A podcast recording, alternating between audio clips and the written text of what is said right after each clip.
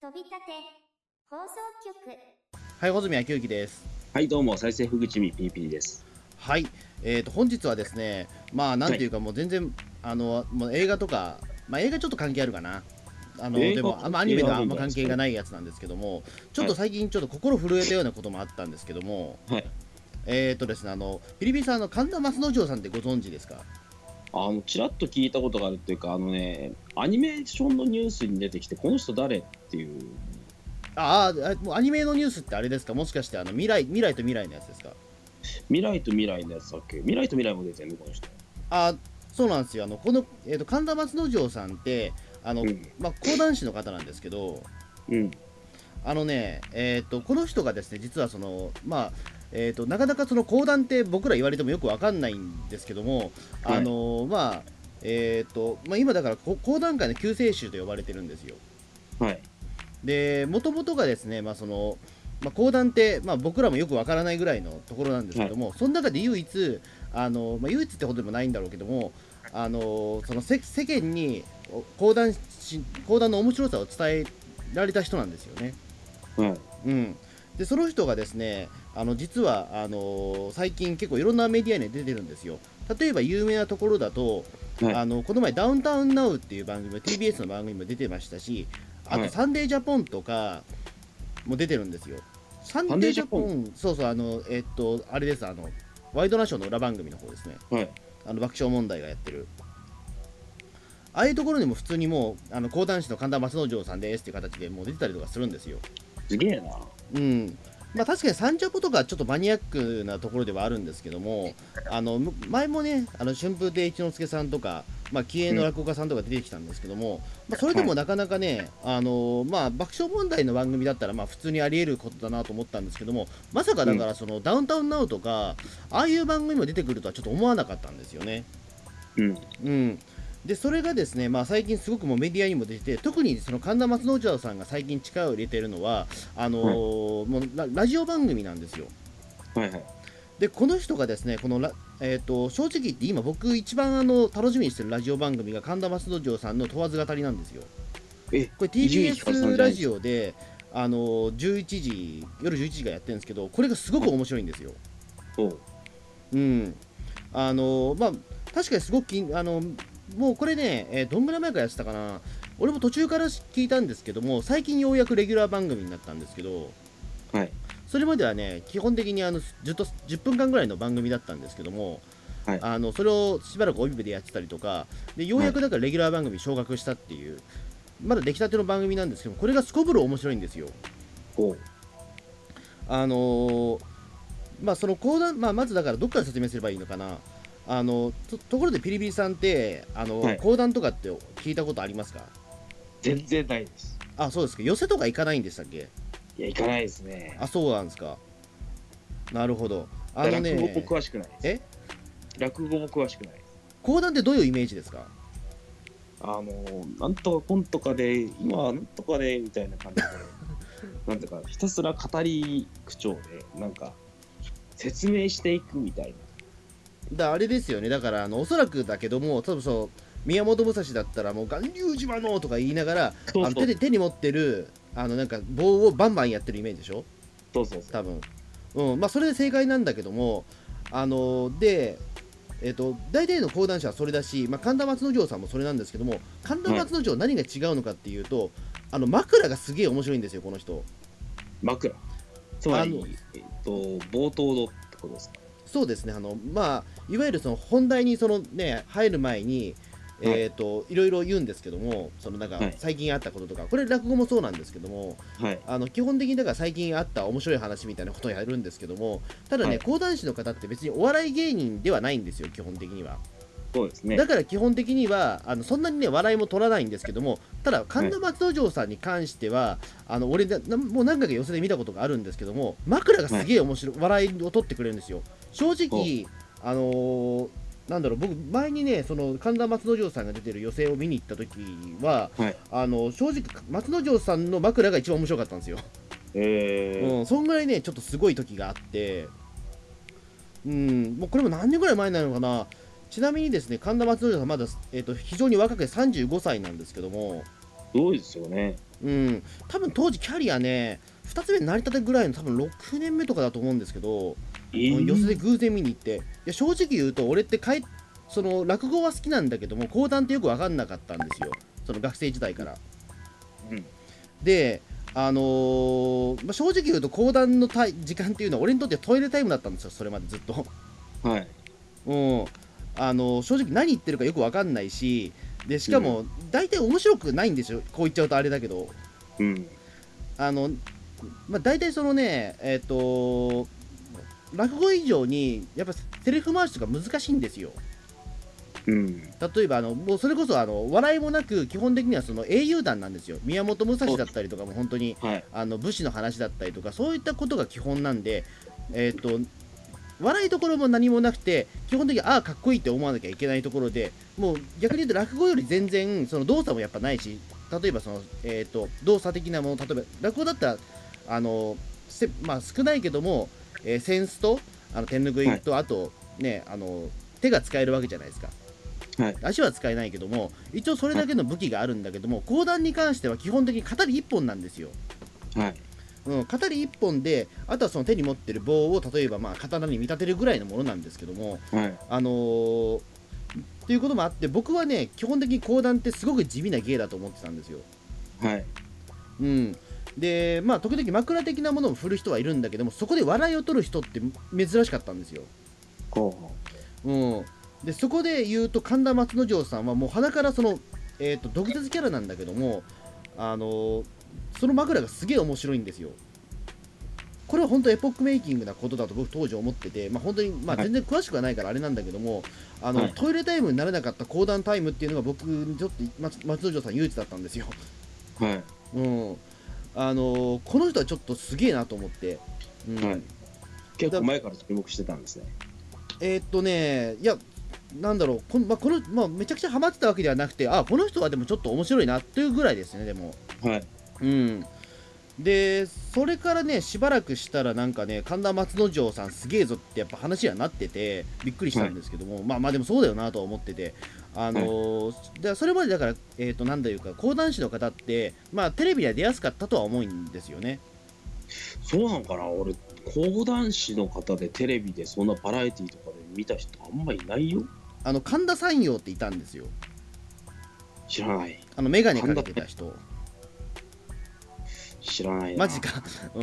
あのなんか牛乳の CM とか出てたんですけど、神田山陽さん、もうこれも10年ぐらい前ですけど、あのうん神田山陽って、あのすごく講談の大きな名前なんですけども、あはい。のとにかくだから、まあそのまあ、当時、講談っていうこと自体が多分珍しかったとは思うんです、そういう時代背景もあったから、あのはいでしかもそこそこその、ねあのまあ、眼鏡もかけてひょうきんだし、えー、と意外とそのワルツもあった方なんで、結構バラエティ番組でよく出てたんですよ。うんうん。多分珍しがられたという背景の上にもちゃんとそういった実力もあったんだけどもなぜか最近はもう出なくなっちゃって、その講談自体もしなくなっちゃったらしいんですけどもどうやらだからその中で出てきたのが神田松之丞っていう存在だったんですよねうん他はだからそのね浅上陽子さんとかそのやま大和のあれですよ森行さんが、はいはいはい。の声優さんとかなんか講談の世界に入ったりとか、はいあとはあれですよね、えー、と声優さんでも結構その講談の方いらっしゃるけども、まあ、はいそういった存在ではあったんですけども、ただ講談の形一本であのこいつはすげえぞという形で呼ばれてしかもなおかつそのテレビ的な対応もできるっていうのは多分神田山陽さん以来だと思うんですよ。うん。うんっていうところで言うと実はだから本当にすごいことが起こってるんだなっていうのは分かったんですよただそれでもやっぱり僕は自身はそこまで講談に関して詳しくはないんですけどもあのただ俺的にすごくちょっとこれはちょっと無視できないなというかあの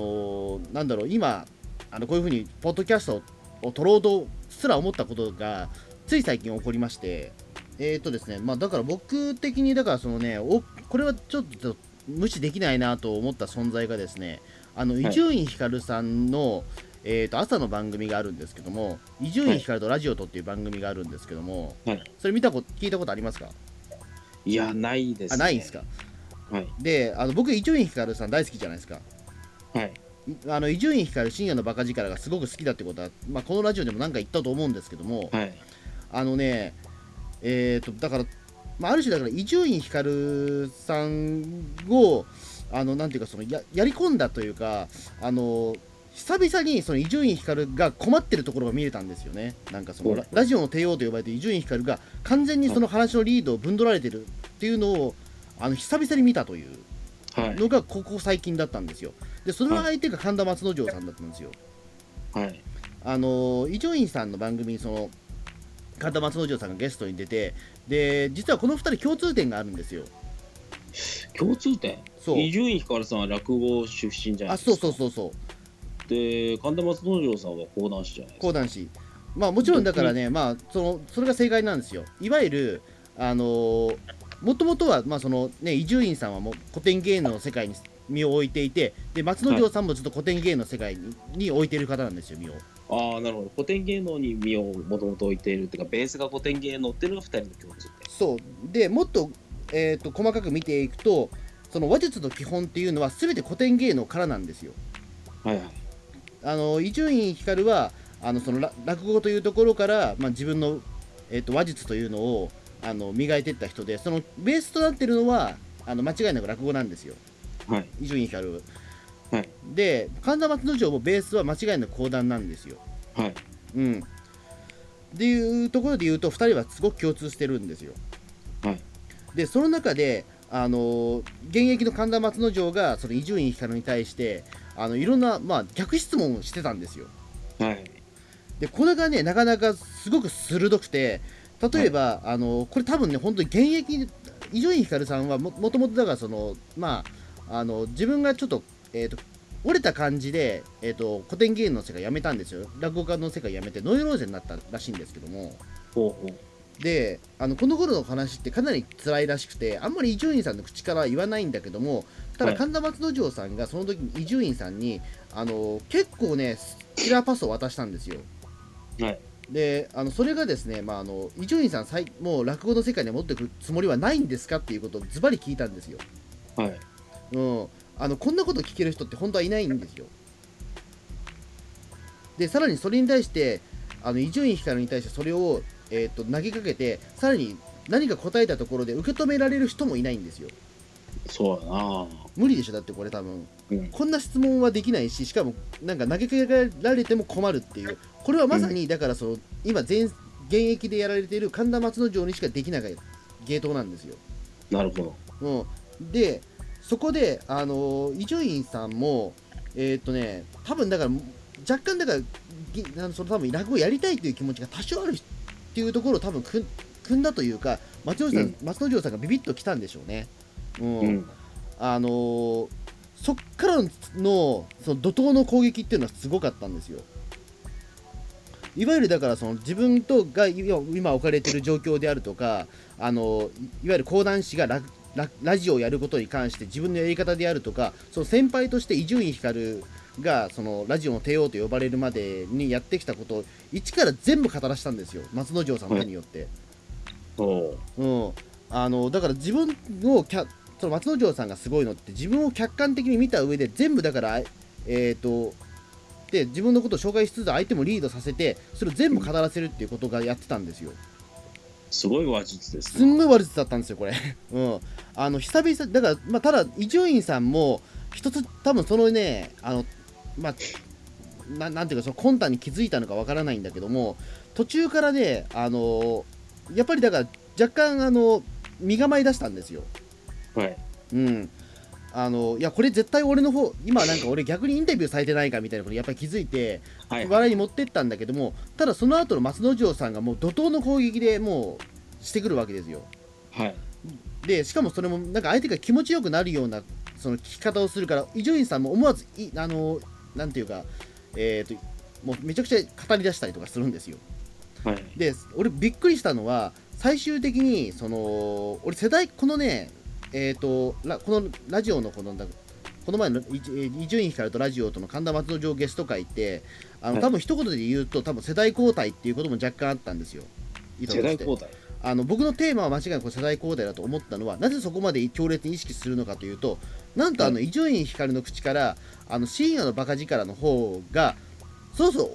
そろそろ自分の体力もあるからあの終わりも考えてるってことを言わしたんですよお神田松之丞爆が弾発言じゃないですか超爆弾発言なんですよ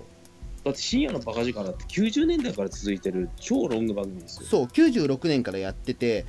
うんでもう今、えー、ともう22年目なんですけども当時伊集院さんは、えー、と28歳ですよ、うわうん、でももう若手バリバリの頃の番組ですからでも今もう伊集院光も50歳もう体力的な面であのそろそろっていうところでもあるしあの現状抱えてる問題としてこれはもう本当に番組の方で言ってたんだけどもあの、結果的に22年前の番組でしかもリスナーさんがもうすでに当時、えーと10まあ、高校生ぐらいのリスナーももうそろそろ40代なわけですよ。もはうい多分40代超えちゃってるんだけどもあのそういう人たちがあの果たしてずっと聞いててくれているのかというほもちろん新規ファンも開拓はしてるんだけどもただもともとがその、えっ、と深夜ラジオっていう枠は若者の枠なんですよ。う。うん。っていうところに関して50歳のパーソナリティがずっと居続けていいのかというような不安はずっと伊集院さんの中にもあったらしいんですよ。ほうほう。であのそこで、あのーなまあえーと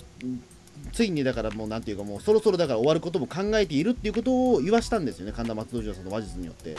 うん、これって結構すごいことだったんですよそうですね。うんあのーちょっとだから俺ねその神田松之丞さんが最近だから出てる一応番組とか結構追っかけててそれでまあその伊集院光とラジオとも聞いたんだけどもとんでもないそれ爆弾が実はあったんですよねでさらにそこで松之丞さんが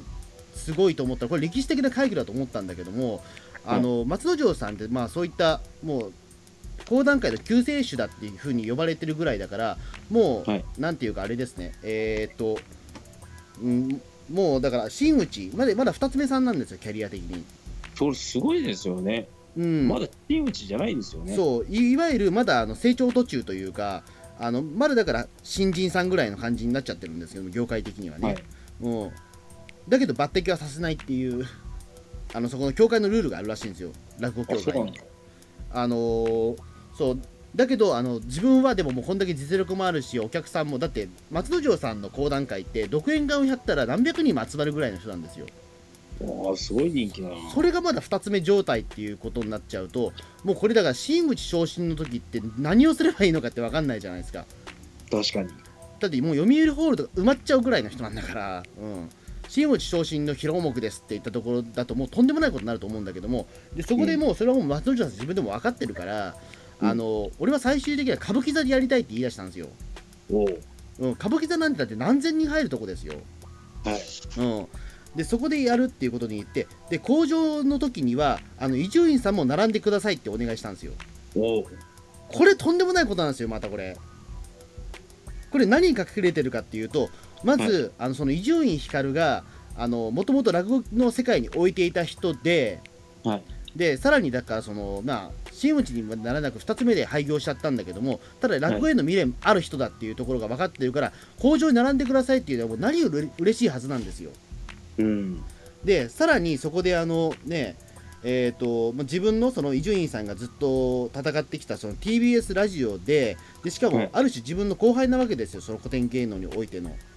でまだそうですね35歳の若手でしかもそれで伊集院光のことをすごく慕ってるってなってそれで工場に並んでくださいって言われたらもうこれって完全に世代交代なんですよ。うん。つまりあの伊集院光の後継者って神田松之丞になる可能性が大なんですよこれ今。なるほど。うん、うん、つまりだからもうその時点もう本当にだから多分歌舞伎座で多分やって伊集院光も多分並ぶたらもう確実に多分ねその時点で深夜のバカ力は多分俺はなんか終わるのかなん、はい多分終わる終わる可能性が高くてさらにその後枠は松之丞さんが取ると思います正直うん、すごいことだ。ちょっとだからねそこまで俺ちょっとビジョンがバーッと見えちゃったんですよねはい。うん、なんか本当に衝撃的な実は、えー、とことで、うん、だ今ね、本当にだから松之丞さんすんあの、いろんなところで目にして、例えばその未来と未来でも、俺まだ見てないんだけども、はいあの後半のメインキャラらしいんですよ、どうやら。あ、そうなんだ。うん、あの見ろ一番重要な役をやってるっていう。知らなかった。俺、声優としてのやつはね、あのメディアニュースで見たのはね、あヒソネとマスあ、オヒスラドマスターさんでしょ、うん、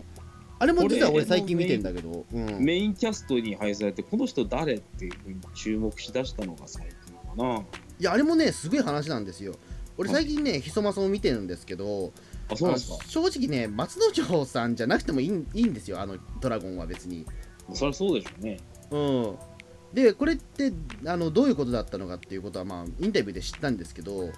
あのそのまあ、樋口真嗣監督の作品じゃないですか、ひそまそって。そうですね。はい。で、あのまあ、その時にだから神田松之丞さんっていう、まあ、講談師の方がすげえ面白いっていうことを、まあ、その樋口真嗣さんが聞きつけて、まあ、あんまりその講談とかって聞いたことがない人だったらしいんですけど、はいその時にあの狼の鳴き声をあのか松之丞さんがやった時にあの、はいあこれしかないっていう樋口さんが思ったらしいんですよどうやらマスタンの声は。ほううん、でそれでもうすぐその楽屋に行ってもう出てくださいってお願いしに行ったっていう。すごいね。うん、まあ確かにだからね、まあ、しなんだろうな、あのまあ、ひそまそのドラゴンに関しては、あんまり松之丞さんっぽくはないんですよ、基本的に。ほうあの本当にただのドラゴンの声になっちゃってるんで、そのはい僕はその樋口監督の意図はよくわからないんだけども、はい。ただね、あのーうんなんかその松之丞さんを使うブームみたいなことは多分この先あるとは思うんですよ。ありそうですね。うん、何らかの形で松之丞を使うは全然あり得ると思うし、はいうん、まあお遊び的なものでもあると思うしそれだけのできるフットワークがある人だと思うんですよだって考えてみればそんなにだって毎日講談で忙しいのに、ね、そんなわけのわかんないドラゴンの声とかやってる暇ないじゃないですか、そうですね。うん、なのにそれに応えちゃうっていうのは多分まだまだ全然俺余力あるよっていうことを言いたいんだと思うんですようん。うん、だからもうそういうところバンバン乗って使ってきちゃうししかも今そういった樋口真嗣さんとか例えばその、ね、細田守とかもあのみんな松之丞さんの実力を認めてるわけなんだからもう多分ねこれはもう松之丞神田松之丞をとにかくあの使うなんか役者として起用する部分みたいのが多分この先来ると思いますよ正はい。直。うんそれは来そうですね。うん、こういうのに近い人って誰がいるかなと思ったら、まあ、一時期の古田新太とかね、うん。うん、なんか安倍貞夫とかそういったものに近いのかなっていうもっと多分近い例あるとは思うんですよ、うん。うん、あのこの人は出てたらとにかくあのおもし面白いというかいいので味があるので使いたいっていう、うんうんそういう存在にも実はなりつつあるっていう、うん。うん、あの人なんですよねだこれはだからねちょっとだからなななんなんつうんですかねあのーもう、ま、神田松之丞ってもうえっ、とい今のところ俺にとっては本当に目が離せない存在になってるんですよね。うん。うん、でよくだからそのね、えー、と神田松之丞さん今、えー、とチケットが取れない講談師っていうふうによく言われてはいるんだけども、まはあ、い。実を言うとそれは半分正解で僕半分不正解だと思ってるんですよ。ほうほこれなんでかっていうとあのそれは確かにね独演会ってことになると神田松之丞さん取れないんですよまだう。はい。あの確かにそこはね難しいあの争奪戦になるんだけどもただ寄せに行けばいるんですよ結構うん。あのあとえっ、とまあ普通に末広亭とかまあえー池袋演芸場とかそういったところに行ったら結構いたりとかするしほうほうあ、のあとはね、えっとまあ、渋谷落語っていう、まあ、あのユーロスペースで西郷達夫さんがやってる番組、まあ、最近はあんま出なくなっちゃったみたいだけども一時間はい結構出てたし、俺もだからその、ね去年あたり松之丞さん見に行きましたよ渋谷落語で。うんはいあの松之丞さんだって当時もうすでにチケット取れなくなるんじゃないかみたいなところでもあの松之丞さんが出ててもう一人その、えー、と落落語芸術協会のその面白い人が出ててあの2人で1000円だったんですよ。うわ、すごいな。うん、まだそういう時代だったんですよ、2017年の4月5月ぐらいかな、多分、うんうん。まだそういう時代もあったんですよ。で、おそらくだけども、まだまだね、あのーまあ、ここでめちゃんこ入れてる人だけども、まだね、ギリギリ見れるんですよ。はい。なんで、もういあの気になってる人は、もうすぐ松之丞さん見に行った方が本当いいと思います、今。はい。うんうん、多分予選は多分一生でねあのどんなに置いても多分あの人は出るとは思うんだけどもただそれすらもね、あの物理的にできなくなる時っていうのはどうしても来る可能性があるからあの、うんそういった時にならないためになるべくね今見れる時に本当見といた方がいいと思いますあの人うん。小泉さん、一押しのタレントですね。そうですねだからとにかくまああのまああとはだから本当に TBS ラジオの神田松之丞問わず語りの松之丞をあの本当聞聞けばね魅力はすぐ分かると思うんですようんあの、聞いあた方がのいい人以か。上に多分ね今フリートークやらせて上手い人ってそこまでいないと思うよ多分しょ、はいうんうんちょっと衝撃を受けるぐらいだったんで、うんはい。まあそんな感じですねはいなんかそれぐらいピリピリさんハマってる人い,、ま、いますか今いやー、いないっすよ。マジかい はい。マジではい。なんかなんかないなんかないですか そその手のものでいや、全然。あそうもう。メディアもほとんどね、テレビとか見ないし、うん絵とか、そういうの聞きに行かないしな。あそう、うん、落語とかいいっすよでもうんあの今度落語ー聞きに行きますかね。うん落語は面白いっすよまあまあまあ面白いというと結構そこがあるんだけどもあのつまんないのも多いんですけどもちろんはい。ただなんかそれも含めてねまあなんか一回ぐらいの感じになれるっていう のは多分落語だけだと思うんですよ、はい。あのなんでかっていうとその末広亭とか行くとあの昼夜なんですよ基本的に昼夜ぶっ続けでやるんですよ、朝、はいえー11時から、まあ、夜9時までぶっ続け見れるんですよはい。その間落語多分50席ぐらいやるんですよすげえうんまあ、いやもちろん途中で帰ってくれてもいいよっていうような感じになるんですけどもな。はい。俺も最初が最後までいたことはないんですよ疲れるから、うん、でもそういうなんか緩やかな雰囲気というかねそういうのも実はあの落語の魅力だとは思うしはい。寄せ寄せっていうのはうんであとそうだこれはねちょっと言いたが言い言いたいことだったな確かあともう一つは実はね、その神田松之丞さんって講談師でありながらも実はあの、えー、と立川談志の遺伝子は継いでるらしいんですよえ、そうなんですかあのなんでかっていうと松之丞さん自体がそもそも男子信者だったっていうはい、それはそうなんですけど、男子と、その、なんていうか、その、系譜みたいなのあ系譜はないい。ですはい。系譜はないんだけどもただそのえっ、といわゆるえーなん松之丞さんの場合だとその最初はその、えー、と三遊亭圓生というもう本当に本本寸法の芸の方から入ってその後男子にはまって、その男子が講談がいいって言ってたから講談にはまったっていうほうほでそこからもうすもう男子が進めるものは全ていいと思ってっていう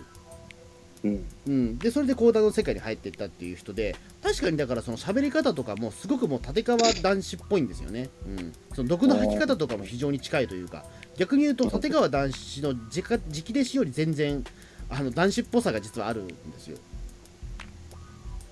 これは本当に不思議なことであの、はい自身がだからその男子の通信教育だっていうふうに言ってたんですけど何かのなななんかインタビューだとかで神田松之丞さんが、うん、でも本当にその通りなんだなとは思って。ほうほうん、あのーだまあ、もちろんだから今その立川談志さんのお弟子さんもすごくもう頑張られてはいるんだけどもただそういうふうに間接的な方法でねあのその男子の遺伝子がいまだに引き継がれてるのっていうことはもうこれ多分古典芸能ってこういうことなんだなっていうのはなんかこの前ふと思ったんですよね、う。うん。うん、こういう形でのその伝承の仕方みたいなものはあるのかみたいなことは考えて、でしかもそれが落語じゃなくて講談の方に流れてるっていうのが面白いなというねうんまあ、あとはだからちょっと僕的にはよくわからないところはあるんだけどもその神田松之丞さんのその師匠っていう方も神田勝利さんっていう方なんですけどもこの方もちょっとね、俺はあんま講談の方があんま詳しくはないって不勉強なんであれなんですけどももともとは歌舞伎の世界の方だったらしいというほうん、それもあるから、あの今の階段あのその講談にはあまりないスタイルが実は開発できたみたいな。だからいろんなやっぱりものの積み重ねで今その神田松之丞さんがその、えー、と今はだからそれこそもう講談だけじゃなくてもうラジオ界の方でももう大活躍してでしかも声優の方でもみんな引っ張りだこになっちゃうっていう存在にななるっていうのは、うんあの非常にあのなんか面白いなと思って、まあ、これがやっぱりその、今落語というかそのまあ、伝統芸能の今最先端にいるんだなっていうのはなんかふと思ったんですよねこの前、う。うん。うん、やっぱりだからそれはまだ立川談志って、まあ、僕も本当にもう信者というぐらい信者ではあるのであの、うん、ななんかいろいろ感慨深いなというものが、うん、あるんですよね、うん。うん、どどうですかいやー、でもね、10年でこの伸びしろはすごいですね。しかも真打ちじゃない。そうなんですよ、 ね、2007年からの入門だっていうことでまだだって11年目ですからねはい。うん、それでここまでの活躍をされるっていうのがとんでもないというかなかなかだってその例えば舞台役者の世界とかでも11年ってあのまだだからわまだ全然キャリア的にそこまでですね多分だからうん。うんあのーそうですねだから11年目でまだこもうもうなんていうかこのまだこのねえーここまでの領域までいけてるのはすごい単にすごいなと思ってしまうというかね、うんうん。うん、ちょっと本当に松之丞さんに関してはほん、ねでえっといろんな形でちょっと目に触れていった方が本当いいいいと思いますよね、ピーピーさんも。あうん。うん、じゃあそんなこれやっ感じで。てる問わずはい語りっていうのは、はいはいえっと、夜ですか夜です、夜の11時です。夜の11時か。うん、深夜ラジオな、聞くのなかなか大変だな。深夜ラジオって時間でもないじゃないですか、夜の11時は。深夜ラジオだよ。あの吉永小百合さんの後にやってるらしいですよ。吉永小百合さんの後の。うん、うん、吉永小百合、五木ひろしの後に松之丞だっていう。すごい編成だ。うん、どういう人が本当に聞いてるのかわかんないけどでも本当にねできればお若い人にこそ聞いてほしいですけどね、うん、うん。僕より全然ちょっと若い人とかに聞いてほしいですよむしろうん。あのそういう人たちに響くわ話だと思うんだけどねその松之丞さんのその考えてることってすごくうん。うんという面で考えると本当にだから楽まあやっぱラジオ業界と俺松之丞が変えていくんじゃねえかなっていうのもあああい期待もあるけどねうんうん。まあもしかしたらだからうんそのね、うんまあ、ゲイゲイって本当にわからないもんだから、ね、その神田西陽さんみたいなことになっちゃうと本当にあれなんだけども、うん。うん、そこだけが本当心配ではあるんですけどね、うん。うんまあ、そんな感じで、まあ、本日、はいまあ、なんていうか神田松之丞論ではないですけどもちょっとそういったことを考えたので、はいはいちょっそと収して録しまはケーしキさん。た。はいはい。はいこの教師タレントの一人。そうですねじゃあ今度神田 TV さんも一押しタレント教えてくださいよ教師ね。全然今何もいないんですか今いないんですよ。その若手とかで例えばいやー、全然。えー、マジで うん。じゃあ若手じゃなくてもいいよじゃあなんかこの人今見といた方がいいんじゃないかみたいないやー、今いないんだマジか。ようん。なんか今その芸芸的に今乗ってるような人とかなんかいやーとにかく最近ね、その、テレビとかね、ラジオとか全然見聞きしないからね。あそうなんだうん。うーんえ例えば誰誰だろうなえっ、ー、と 次の仮面ライダーとかはどうどうなんですか 急に次何の話仮だけ面どライダーはね、あうんのね、白倉慎一のプロデューサーがテレビに帰ってくるんでね、あそうそううんで逆に言うとだってもう白倉さんでも今社長さんでしょ確か社長というか取締役ですね。あそうか取締役かうん、うんまあ、その取人とかも締役がテレビシリーズの、ね、プロデューサーやるなんて結構異常事態じゃないですか。だからそういうどういうことなんだろうというか、うん、で、平成最後のライダーってことがもう宿命づけられているっていう、うん、いろいろ感慨深い作品なんで見逃したくないなと思うんですけどね。なるほど、うん、あれなんだっけ仮面ライダー時報だっけ仮面ライダージオウです。あ時報かはい、うん、じなるほどね、うん、あの頭になんか顔に仮面ライライダーって思いっきり書いてあるってデザインはあれどうなんですかあれ、まあ、今更かでもああいうのってもう、あんまりあれくらいじゃ驚かなくなりましたね。あそうっすかはいどうどう次はどうしたら驚くんですかねでももうなんかウルトラマンじゃんみたいなデザインになったらすごい驚くかもしれないです。でももう僕から目から見たらもうウルトラマンじゃんかですよでもいろいろやなものがもそうですか。逆に言うと今ウルトラマンの方がだだいぶ近づいてきたぞとは思うんですけどまあ、ウルトラマンはね、かなり仮面ライダーに影響を受けてると思いますよ。あのだからあれですかねだからおり、まあ、驚くとしたら例えばあの登場人物全員がライダーマンですみたいなはいあのみんなあのもう普普通におやすさんポジションみたいな人もあの登場人物みんなマスクかぶってるんですよライダーマンみたいな、それ斬新ですね。うん、超カルト 的な作品になると思いますけど、はい。うん、 ライダーマンですよ。そう、うん、仮面ライダーアマゾンズの次はライダーマンズですね。ライダーマンズいいっすね。うん。あれですかね、だからやっぱり、あの ーまあ、み右腕だけじゃなくて、やっぱり足にもねアタ、アタッチメントつけられるみたいな。はい。うん。なんかライダーマン、ま、仮面ライダーアマゾンズのなんか次みたいなやつでライ、ライダーマンズ出てほしいな、なんか。はい。うん。まあそんなわけで、はい。まあ何の話、はい後半何の話かよく分かんなかったですけど、はい。はい。じゃあ、まあ今回はそんな感じで、はい。ありがとう神ござ田マいスま登し場た。要チェックということで。はい。はい。ありがとうございました。はい。